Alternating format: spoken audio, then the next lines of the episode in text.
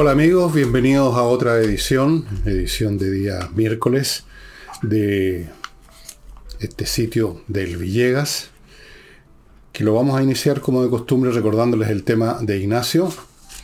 Ya lo conocen, ahí están los datos, hay que simplemente ponerse con una luca, las que usted pueda, las que usted quiera, y ayudar así a esta familia a que su criatura, que ya debe tener unos 8 o 9 meses, por ahí debe andar, eh, se recupere, porque ha sido realmente un, un drama interminable de esta familia y de este niño o de esta guagua, que no sé hasta qué punto es consciente de su situación, pero en fin, muy, muy difícil.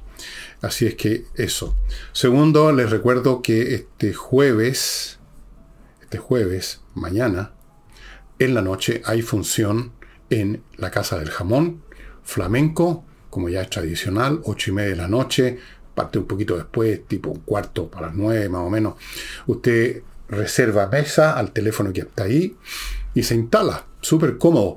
También es cómodo llegar e irse porque frente al lugar donde está la Casa del Jamón, que es a la entradita de Tenderini, 171, cruza usted Agustina y hay un estacionamiento subterráneo. O sea, usted llega por Agustina, se estaciona, cruza unos metros y ya está en la casa del jamón, se queda tranquilo que su auto está bien, cuidado, protegido y luego se va también sin tener que moverse mucho por el centro Santiago y lo va a pasar muy bien. El sábado también hay flamenco, así es que usted puede ya ir organizando cuál de los dos panoramas y una vez a los dos le interesa más. En ambos casos hay que reservar a los teléfonos que se indican aquí y mis libros. Bueno, yo les he estado recordando todo este tiempo que están mis libros, qué sé yo, La Torre de Papel, Julio César, que es súper entretenido y uno aprende bastante de la historia romana del último siglo, la República, una de las más movidas en la historia de ese imperio. Y Tsunami e Insurrección, que son los dos primeros libros que terminaron constituyendo, sin que yo jamás lo planeara, con este último, que es el que está ahora en venta, bueno, están todos en venta, con este último una especie de trilogía, si podemos llamarla así, de los acontecimientos de los últimos 15, 20 años, 15 años como mínimo, 10 por último, de historia política y sobre todo social y psicológica de Chile. Este es mi último libro completa este trío que comenzó con Tsunami, donde advertí lo que se venía, el tsunami. Luego siguió Insurrección, donde analicé lo que fue descrito mañosamente como el estallido social. Y aquí está el primer año de gobierno de Boric. Y además de eso, analizado no como un relato histórico, no, no hago historia, no estoy en condiciones, sino que más bien un análisis psicológico, sociológico del tipo de personas que llegaron, cómo llegaron, por qué llegaron al poder, qué ideas los alimentan. Y la segunda parte de este libro, que se llama Dichos, la primera parte es Hechos, analizo punto por punto los distintos elementos del devocionario progresista que justifican, legitiman, creen ellos, el pensamiento, si podemos así llamarlo, y la acción del progresismo, especialmente el progresismo en su sabor o cosecha juvenil, ¿no? Estos cabritos de menos de 30 años que se educaron viendo televisión, internet y películas y series en, Netflix. Esa es su educación y algunos panfletos neomarxistas. En Revolución está todo eso y les voy a contar que se está yendo tan rápido, por un lado, y es pequeña la edición, porque nosotros no somos una gran empresa, somos microscópicos, que en este momento, hoy, a un día de haberse puesto en venta, se ha ido ya cerca del 16% de la edición. Así que si usted tiene el más mínimo interés, le aseguro que es preferible que ya entre a elvillegas.cl slash tienda y lo vaya adquiriendo o se va a quedar sin nada. Dicho eso, paso a, al programa propiamente tal, a los temas. Eh, una vez más ha sido usada la eficaz e incontrarrestable acusación de acoso sexual para sacar a un subsecretario de este gobierno, que, era, según el propio Marcel, había hecho una gran labor. luego que parece ser, como lo dice este subsecretario, ustedes pueden ver los nombres y los detalles en la prensa, em, tuvo, entró en diferencias con la ministra Jara, comunista, del Ministerio del Trabajo. Entonces, parece que se encontró nada mejor que acusarlo de acoso sexual, que es una acusación que hoy en día es muy pegajosa, gracias al, gracias digamos, en virtud del clima todavía existente, este clima delirante que anda viendo acosadores por todas partes. Piensen ustedes lo siguiente. Si se acusa a alguien de un asesinato, se tiene que mostrar dónde está el cuerpo, el cadáver, dónde está la víctima. Si se acusa a alguien de una estafa, se tienen que mostrar los libros de contabilidad para demostrar de que el tipo eh, se, se robó las platas. Pero en el acoso sexual no se necesita ninguna prueba, de hecho no puede haberla. ¿Cómo puede haber prueba de algo que supuestamente ocurrió hace un mes, hace un año o hace 40 años? Parece ser que basta la acusación. Quiero que recuerden ustedes lo que sucedió en Estados Unidos hace un par de años, cuando se estaba viendo en el gobierno Trump de poner a un caballero en la Corte Suprema para reemplazar a un señor que había muerto. La Corte Suprema es un órgano súper importante en Estados Unidos. Y vino, inmediatamente salió una señorita o señora ya con sus años, a acusarlo de que hacía en una fiesta de cabros chicos, de hacía como 40 o 50 años atrás, había habido una situación eh, escabrosa de acoso sexual. Entonces alguien, alguien reclamó y dijo, bueno, ¿dónde están las pruebas? Aquí no se puede acusar y juzgar a alguien sin pruebas. Y alguien dijo, no es necesario, basta, hay que creer lo que dice la acusadora. Hay que creer lo que dicen los acusadores o las acusadoras en este caso. En otras palabras, y aquí en Chile pasa lo mismo, basta que usted lo tilden, y yo lo sé personalmente, de acoso sexual, de cualquier cosa, y se pongan en la fila, y ya usted está jodido. Desde luego pierde las pegas, como lo, sufrí yo, en, en una semana, pierde, en algunos casos, pierde la vida. Yo he conocido gente que se ha suicidado porque no ha podido, no tuvo resistencia o por lo que sea, no pudieron resistir, que lo estaban acusando, se les desmoronó su vida profesional, se les desmoronó su familia y se pegaron un tiro. Conozco otros que no se pegaron un tiro, pero fueron a dar un hospital psiquiátrico. Porque no hay manera de defenderse. Sobre todo si son dos, tres o cuatro que empiezan con el cuento del acoso. ¿Y aquí llaman acoso? Que alguna vez les dijo alguna cosita a alguien, o que les miró el poto a alguien, o que le hizo un comentario de algún tipo, de entre adulto. Entonces este caballero lo acusan y es suficiente y ya sonó y se tuvo que ir. Sigue funcionando esa acusación, estimado amigo, tengan mucho cuidado con esto. No van a faltar las personas que están dispuestas a sumarse a la acusación. No van a faltar camaradas del sexo correspondiente para hacer la acusación se ponen en fila, se cobran cuentas pendientes de cualquier tipo, laborales, profesionales, envidia, eh, diferencias políticas, lo que sea, y basta decir, me acosó. Y ya, se acabó, se acabó el tema. Así he sido con este señor. Paso a mi primer bloque. Señores, la academia entrenainglés.com los invita a hacerse parte de estos cursos ofrecidos por profesores de inglés, estamos hablando de profesores de verdad aquí, ¿no? Preocupados de hacer clase de lo que corresponde, de inglés en este caso, online. Y el plan que se ofrece en este momento es uno muy conveniente. Son 24 clases online para tener una sólida base de inglés y, luego cuatro clases de conversación o conversatorio, como dicen los científicos, para pulir lo que se ha aprendido. O sea, en total 28 clases por 418.200 pesos. Una ganga, amigos, considerando todo lo que se está ofreciendo. Continúo con Kame ERP, un software financiero, contable y administrativo para toda clase de empresas grandes, chicas, cualquiera que sea su rubro, para organizar su negocio bien, sus finanzas, saber si gana o pierde plata, facturar electrónicamente, revisar estado financiero, controlar stock de productos, procesar remuneraciones, que ya es complicado, integrarse con los bancos, con el servicio de impuesto interno, incluso con Mercado Libre, si usted vende productos que pueden ser puestos ahí. Kame ERP, consulte con ellos los planes que hay, todas las posibilidades que existen para su empresa. Continúo con Fastmark, el courier que desde Estados Unidos, desde Miami, al país le trae lo que su empresa o usted personalmente compró.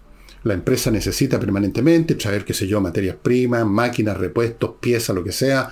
Esos vienen en barco, en container, Ok, personas que han comprado un objeto cualquiera, un libro, un, lo que sea, una, cualquier objeto físico normal, común y corriente de no muy gran tamaño, eh, un objeto o dos, en fin, una compra personal, también son atendidas. Ellos tienen en que tiene una sucursal ahora en Puerto Vara, el servicio de paquetería para ciudadanos privados. Y termino este bloque con Oxinova, este producto realmente mágico que termina con los malos olores sobre la base de echar este polvito que viene en este sobre en, una cantidad de agua, no mucha, un litro, litro y medio por ahí, esperar el tiempo necesario, no es más de una hora o algo, aquí está el detalle, se convierte en una colonia de bacterias aeróbicas y una vez que ya se han convertido en eso, usted vuelca este producto en las zonas donde hay malos olores y los malos olores se acaban porque estas bacterias destruyen las que producen los malos olores. Los usos son múltiples. Usted lo puede echar así, vertir todo parte de ese, litro, o usted puede eh, meterlo en un vaporizador y hacer eso, vaporizar en el jardín, donde siempre hay material orgánico en descomposición, múltiples usos, el efecto siempre es el mismo, destrucción de las bacterias que producen el mal olor. Oxinova solo se vende en el sitio. Si usted lo quiere comprar, tiene que entrar al sitio. Vamos a lo internacional ahora. Eh, en Brasil, el guatón guachuchero, o sea, el presidente Lula, recibió con honores a Maduro. Porque según Lula, según Lula, que claramente está sufriendo ya no solo temas de gordura, sino que de deficiencia a nivel del cerebro, la dictadura de, Lula, de, de Maduro es una narrativa. Es, el cuento que le pegaron. ¿No es cierto? Es una narrativa. Nada más. Bueno, este señor que ya se paseó por Europa diciendo tonterías sobre la guerra ruso-ucraniana, de las cuales después se tuvo que desdecir, dijo una cosa en un lado y dijo la contraria en otro, eh, ha recibido enormes críticas por esto, por esta frase, la narrativa, eh, el presidente para Latinoamérica de eh, Right Watch, eh, la organización esta de vigilancia de los derechos humanos, lo encontró increíble lo que había dicho, absolutamente increíble. Lo mismo en Venezuela, en la propia Venezuela, consideraron increíble que se hubiera recibido con alfombra roja, con abrazos y besos al señor Maduro. Lo mismo en Brasil. narrativa. Pero aquí tenemos a estas personas de este mundo progresista, unos con uniforme verde oliva, otros con trajes de civil, unos asociados al narcotráfico, otros asociados a la dinastía de Castro, otros recién elegidos, no hace más de un año, todos por igual, super progre, super modernos, juntándose una y otra vez para abrazarse, para felicitarse mutuamente, para palmotearse. Una vergüenza. Yo me pregunto, y tengo temor, que, cuál va a ser la conducta de Boric con Maduro. ¿También lo va a abrazar estrechamente y le va a besar las mejillas? ¿Cuál va a ser la conducta? Porque es capaz nuestro nuestro relacionador público, el Partido Comunista, en la moneda de cualquier cosa, lo hemos visto ya. Lo hemos visto, es un actor, un actor de teleserie mexicana en los años 70. Eso es lo que es el señor Gabriel Boric. Vamos a ver qué eh, episodio representa ahora de su teleserie en Brasil, con Maduro. Ya vimos el capítulo con Lula. Pero Lula, bueno, allá, allá, allá los brasileños con ellos eligieron a su a su hombre y que se, y, que se, y que se la mamen ahora. Vamos a ver qué hace Boric si también entra en la política a los abrazos o trata de encontrar un curso intermedio que no sé cuál puede hacer. Vamos a ver, está por verse. Yo muchas veces acá, creo que muchas veces, eh, y en el libro Revolución analizo la mecánica que dio lugar a la formación de los sentimientos y, entre comillas, pensamientos del discurso políticamente correcto que llevó como una ola, como en la cresta la ola, a Boris al gobierno y a todo el grupo que lo rodea, fue ese proceso psicológico político. Eh, he analizado muchas veces cómo partió más o menos, en Revolución analizo con más detalle, y he dicho aquí y allá que está en proceso de deterioro, también lo explico en Revolución, que eso está eh, empezando ya a disiparse esa oleada. Y creo que una prueba de eso, de el deterioro progresivo de toda la narrativa, esto sí que es narrativa, que está en el discurso políticamente correcto, y me refiero aquí a la narrativa histórica, se revela en una encuesta CERC Mori, donde entre otras cosas se le preguntó a la gente si consideraba que el golpe del 11 de septiembre del 73 había sido algo aceptable, razonable o no. Y para horror, para horror de, de las izquierdas, el 36% de la gente dijo que las Fuerzas Armadas habían tenido razón en llevar a cabo ese golpe. Yo lo señalo como un hecho nada más, no voy a evaluar si esa opinión es correcta, incorrecta, no voy a hacer ninguna evaluación, salvo destacar el hecho de que este 36% es 20 puntos superior a el 16 que existía no hace mucho tiempo atrás. ¿Qué ha cambiado en Chile para que algo que era claramente parte de la narrativa de horror de la historia de Chile, que oficialmente era considerado el periodo de Pinochet y el golpe militar como una de las tragedias más grandes de la humanidad, como algo aborrecible, el propio Pinochet, los militares, los cómplices pasivos, todo ese mundo, todo ese elenco que fueron haciendo crecer. Primero era solamente Pinocho, después vamos con los militares, después vamos con los, con los cómplices pasivos. Fue creciendo y creciendo, creciendo la superproducción y resulta que esa superproducción, esa narrativa, tampoco voy a decir si es correcta, incorrecta o en qué grado es correcta o incorrecta, esa narrativa en todo caso era y es el corazón o gran parte del corazón del discurso políticamente correcto. Y es acá que ya cerca del 40% de la población dice, no, pues, si el golpe tenía que ocurrir por tales y cuales razones, y punto. ¿Y por qué pasa esto, estimados amigos? ¿Acaso la gente se puso a leer masivamente la historia de Chile, no solo de las escritas por estos caballeros que de la noche a la mañana empezaron a escribir sus historietas, como algunos personajes que todos ustedes conocen, eh, que son básicamente panfletería política? Se puso la gente a estudiar a todos los historiadores chilenos, de todas las eh, tendencias, de, todas las épocas, y llegaron a nuestra conclusión. Claramente no, Claramente la gente no se puso a estudiar historia. La gente está opinando esto en relación a lo que está viviendo ahora, en relación a cómo ve la situación ahora, en relación a cómo siente que funciona el grupo que llegó al poder, en relación a la retórica de ese grupo, en relación a las experiencias que estamos viviendo los chilenos en estos momentos. Es en función de eso que han cambiado su opinión respecto al golpe militar, porque mucha esta gente seguramente participaba 100% de la narrativa llamémosla tradicional, sobre el golpe militar.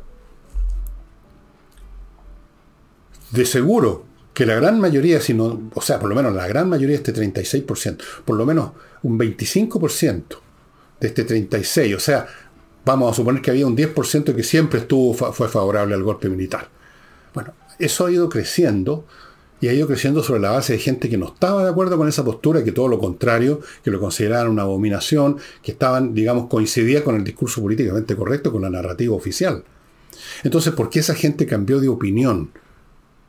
No porque estudiaron historia, repito, sino están haciendo esta transformación de sus pensamientos respecto a esa parte de la historia de Chile por lo que está pasando en la parte actual de la historia de Chile. O sea, es otra manifestación del deterioro del discurso, la, sentimentalidad, la emocionalidad de esta gran ola este, que yo describí como tsunami en el primer libro este que les mostré. Ese tsunami simplemente ya está llegando al final de su recorrido y entre muchas manifestaciones está esta. Usted evalúela como quiera, yo simplemente lo indico como un hecho de la causa que muestra las transformaciones que está sufriendo la psiquis nacional en función de lo que ha vivido y experimentado en los últimos años. Y yo diría, en los últimos dos, tres años nada más. Porque hasta el, día, hasta el año 19, hasta el diciembre, enero, febrero del 20, la gran mayoría de la población estaba con la onda progre, con el llamado estallido social, había una actitud positiva, favorable. Eso ayudó a, llevar a esta gente al poder, a Boris y su, y, y su horda. Pero con qué rapidez se ha desintegrado ese impulso. Con qué rapidez se ha multiplicado eso que Gutiérrez llama los fascistas pobres. Los fachos con qué rapidez uno y otro líder de la izquierda que sale a comentar estos asuntos con pánico dicen, cuidado que parece que la derecha o la derecha está ganando vuelo y nos van a sacar la cresta el día de mañana, ¿qué vamos a hacer? Se le escapó en alguna oportunidad que no conozco cuál, pero lo he visto en, un medio de comunicación, un comentario al señor Vidal que ha estado en todas. Dicho sea paso, ese hombre ha pasado por todas las sensibilidades políticas habido y por haber. Y dijo en un momento dado lo siguiente, si este huevón, refiriéndose al presidente de la República, lo hace mal, estamos todos jodidos. O sea, todo es la izquierda. Bueno, eso es lo que está pasando. Están jodidos.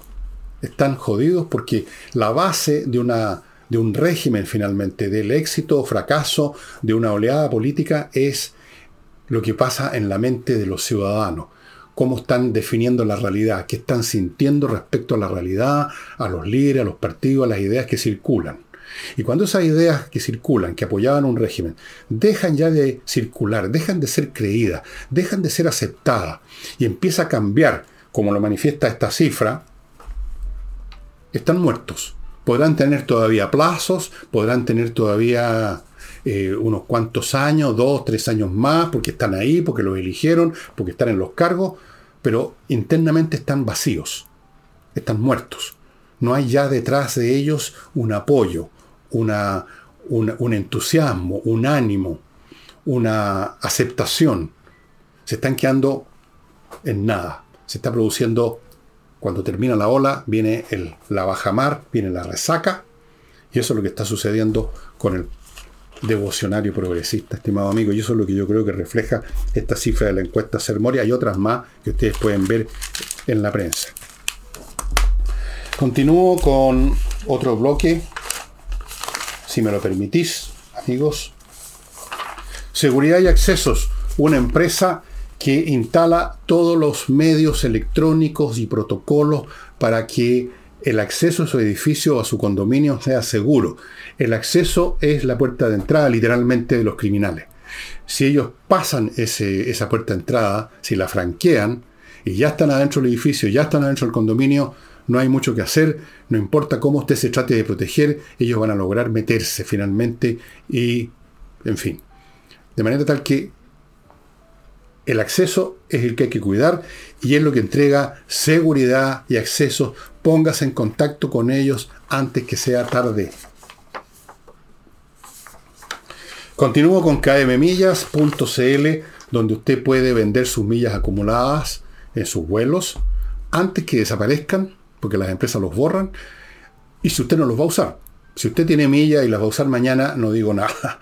Pero si no las va a usar, no crea que van a durarle para siempre hasta que se le ocurra a usted o tenga necesidad de viajar, desaparecen. Vaya a kmmillas.cl y se las van a comprar. Transforme ese número absolutamente abstracto que no significa nada para usted en este momento en plata. Continúo con Climo, miclimo.com, la mejor empresa de climatización existente en Chile, los mejores equipos, la mejor instalación y mantención. Amigos, muchas empresas están instalando en sus oficinas, no solamente gente en sus casas, por supuesto, muchas empresas están haciéndolo, incluso en regiones donde no era costumbre eh, tener este tipo de calefacción para el, para el invierno o frescor y un clima agradable en verano. En el sur, por ejemplo, está, muchas empresas se están sumando. Así que si usted está interesado en tener una climatización en su oficina o en su casa realmente espectacular como la que yo tengo, miclimo.com.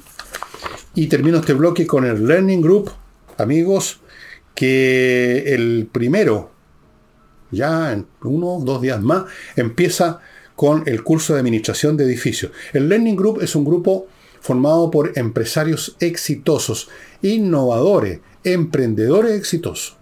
no simplemente un emprendedor que teoriza sobre el emprendimiento, habla cómo hacer emprendimiento y no ha emprendido nunca nada. Estos son emprendedores que han emprendido y les ha ido bien, son los que dan clase, ya sea en su local en Providencia o vía internet para todo Chile.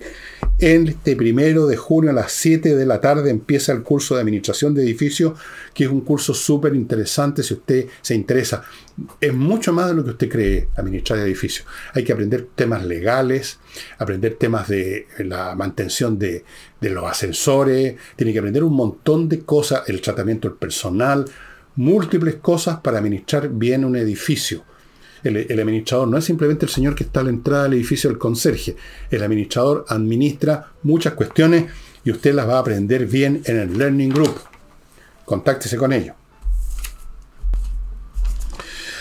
Estaba diciendo que en Chile se está produciendo ya la bajamar, o creo yo que se terminó la energía principal del tsunami, de lo cual hay signos por todas partes, las encuestas sobre la aprobación o no del presidente, de, de, los dirigentes de los partidos de más izquierda, siempre está en el último lugar el señor Tellier y otros del Partido Comunista. Ahora vemos este asunto del 36% que considera que tenían razón los militares el 11 de septiembre del 73, y hay muchos otros signos, el rechazo del de en el plebiscito salida, las elecciones de los republicanos como grandes triunfadores en la última elección, ¿Qué más le digo?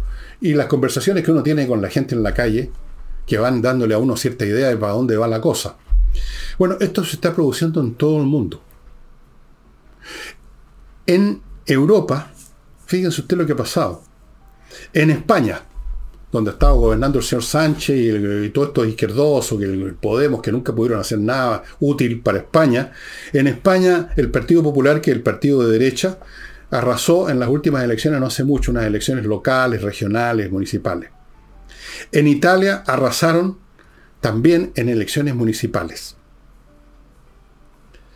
Fíjense que en España, para volver a España, este partido, a su vez, al mismo tiempo, un partido de derecha del medio, del centro, así como el equivalente Renovación Nacional de acá, le sacaron la cresta. Perdió 2.000 concejales eso es muy interesante lo que está pasando con los partidos que pretenden ir por el medio. No hay espacio hoy en el mundo, no solo en Chile, sino que en el mundo para esas posturas que no son ni chicha ni limonada, para los tibios.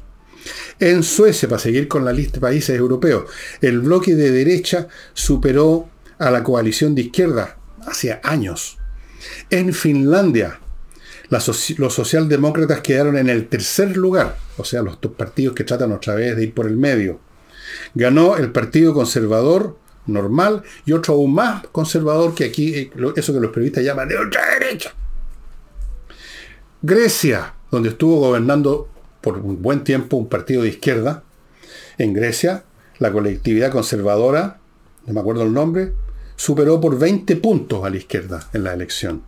Pero continuó. Lo mismo pasó en la República Checa, en Croacia, en Irlanda, en Letonia, en Lituania, en, en los Países Bajos, en Holanda, en Moldavia, en Turquía, ahora recién con Erdogan, y con, en el Reino Unido. ¿Por qué? Por la misma razón que aquí en Chile los partidos del medio, los partidos que tratan de jugar para los dos lados, el PPD, la democracia cristiana, etcétera, se fueron al suelo, ¿no es así? Y están ahora desesperados tratando de formar un, un nuevo, ¿cómo lo llaman? Referente, una coalición rarífica para sobrevivir con unos cuantos votitos y llegar a, poder agarrarse a, la teta fiscal. Al final de cuentas de eso se trata porque idea no tienen ninguna. Quizás alguna vez tuvieron algunos sentimientos, ahora no tienen ni eso, salvo el sentimiento, el instinto de supervivencia. Y en todas partes está pasando esto porque en todas partes del mundo se han generado situaciones en, en todos los ámbitos de la vida, de la vida social, política, ambiental, etcétera, que son tan agudas e intensas por razones de magnitud, incluso en última instancia, magnitud de los problemas, magnitud de las presiones sociales, magnitud de las demandas, magnitudes. Las magnitudes son muy importantes para cambiar la cualidad a partir de cierto, de cierto punto, cierto nivel.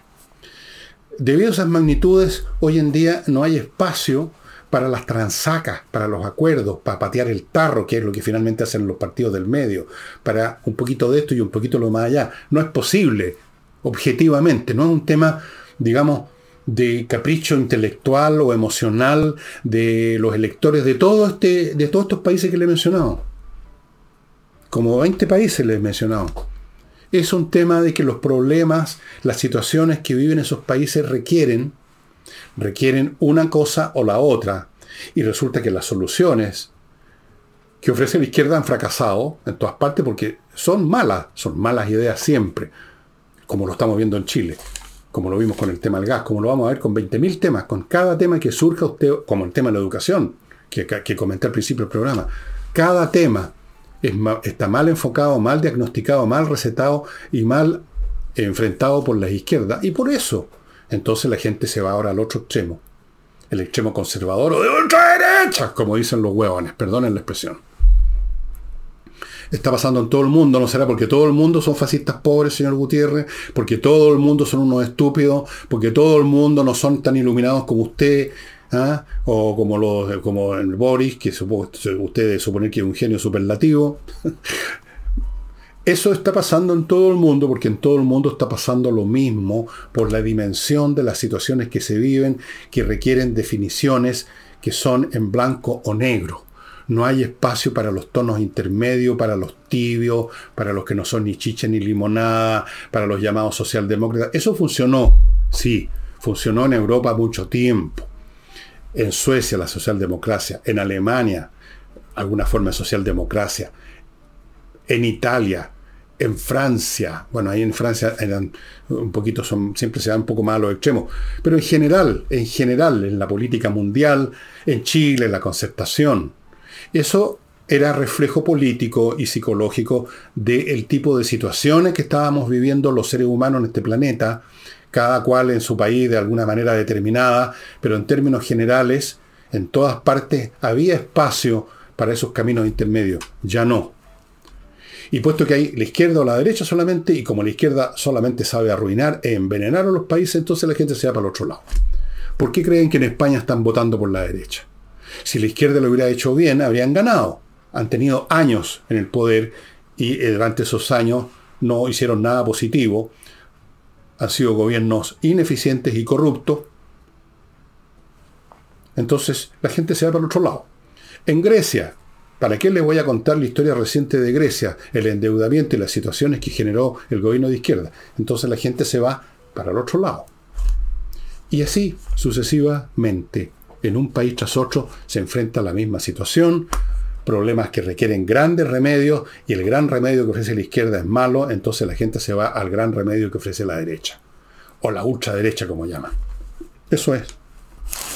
Y amigos, el Instituto Nacional de Estadísticas eh, estuvo haciendo una serie de explicaciones sobre el tema de las contrataciones públicas. Me, pareció más, que explicación, me pareció una justificación, me pareció en el tono y el palabrerío y las cifras que usó el Instituto Nacional de Estadística de que este es otro organismo más capturado, por supuesto, por el gobierno de Boris, donde están más preocupados de hacer spin doctoring que de dar la verdad. Entonces dijeron, y esto lo, lo, demuestra una frase simplemente, se las voy a leer textual. Dijeron que el aumento anual del empleo público no es estadísticamente significativo. Y resulta que es, según las cifras de ellos, de un 5,7. Yo creo que 5,7, si no he olvidado lo que estudié de estadística matemática en su momento, es recontra significativo. Y especialmente en este tema. 5,7 son, qué sé yo, suponiendo que sea esa la cifra y no más, son como 670 mil empleos públicos más. ¿En qué sentido eso no es estadísticamente significativo? es estadísticamente significativo, señores del INE, políticamente significativo y por el trabajo que ustedes están haciendo en todas sus explicaciones, mañosamente significativo. Amigos, un par de cositas más antes de mostrarles un libro súper interesante, Remodeling, la empresa con puros profesionales para remodelar total o parcialmente su casa. Usted no necesita hacerlo todo lo que ellos pueden hacer. Ellos tienen expertos en, pintura, en arreglo o cambio de pisos, en muebles de cocina, en, poner o quitar mansarda, o sea, donde ahí se requieren arquitectos, tienen arquitectos, tienen pintores profesionales, tienen mueblistas, tienen de todo. Haga las cosas bien, no confíe más en los maestros chasquilla, póngase en contacto con Remodeling para que le quede bien. Recuerde, insisto, no necesita hacer todo lo que ellos pueden hacer. Compreoro.com. Amigos, el oro y la plata que venden en lingotes en Compre Oro, lingotes certificados en los dos casos, plata y oro de casi un 100% pureza por la Universidad Católica, es una excelente reserva financiera. Usted los tiene en sus manos, se puede venir el mundo bajo, pero están ahí en sus manos y en cualquier parte del mundo y en cualquier ocasión va a encontrar compradores para el oro y la plata y usted va a salir adelante, va a salvar el día. Oro y plata. Fuera de eso, ahora Compre Oro está comprando oro. Si usted tiene oro en alguna en una joya, por ejemplo, y no le interesa la joya, vaya a compre oro y ellos se lo van a comprar el oro y pagan de inmediato, pago al contado catch ahí. Y termino con Hey, el corredor inmobiliario que vende. Fíjense, tan simple como es. Hoy vender es realmente una enorme virtud porque el mercado está difícil.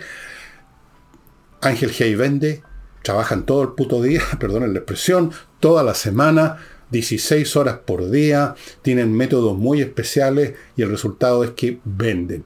Si usted tiene una propiedad que no ha podido vender en manos de un corredor que no la ha sabido vender, quítele la propiedad, vaya donde Ángel Hey. El libro que les voy a mostrar es muy interesante, muy bonito y está a un precio de huevo, no sé por qué, está alrededor del el equivalente a unas 10 lucas chilenas nada más, y es este libro tapa dura, Vida de los Romanos, con, o sea, es un libro de lujo, con ilustraciones, es en el fondo la historia de Roma tal como fue vivida y a veces contada por ellos mismos, por una multitud de personajes a lo largo de los siglos. Eh, personajes como Servio Tulio, uno de los primeros eh, personaje importante en la política romana en la época, Servio Tulio. Brutus, liberador de Roma, cuando liquidó la monarquía que estaba manejada por los etruscos y convierte a Roma, que era una ciudad, era una monarquía, en una república. Eh, Cincinnatus, un famoso personaje. A través de ellos vamos teniendo un atisbo de lo que era la República Romana entre el año 753 y 300 a.C. Después aparecen otros personajes en otro periodo histórico. Eh, Catón el, Viejo, Fabio Máximo, el famoso Fabio Máximo Cunctator, que logró, digamos, por un momento detener o mellar la hoja filosa de la espada de Aníbal en la guerra, en la segunda guerra púnica. Eh, Sila, un dictador.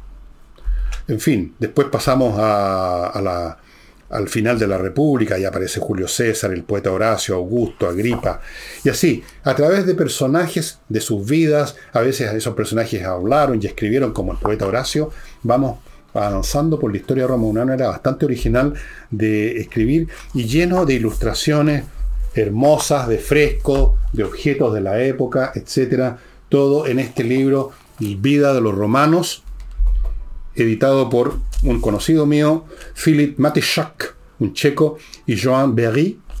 La vida de los romanos está en Amazon, lo verifiqué hace unos minutos atrás, algo así como 13 dólares. Este mismo libro tapa dura, amigos, que a mí me gustó mucho y que lo voy a releer, porque además de releer uno lo ve, ve todas estas ilustraciones. Si a usted le gusta ver, qué sé yo, ilustraciones. Miren, aquí tienen, este es el busto de Agripa, uno de los grandes personajes de la época de Augusto, un amigo de, de Augusto, un tipo importante. Un libro muy entretenido, estimado amigo, y muy bonito el libro como objeto físico, o sea, realmente un libro de lujo y me llama la atención, debe haber una liquidación o alguna cosa. Eh, aquí está, ¿qué es esto? El emperador Vespasiano. Ahí está. Un emperador importante. Él fue el, iniciador de la dinastía Flavia en, a mediados del siglo, un poco después de los años 60 del primer siglo después de Cristo. Bueno, y eso sería todo por hoy, estimados amigos. Mañana nos estamos viendo con Nicole Rodríguez. Muchas gracias y hasta entonces.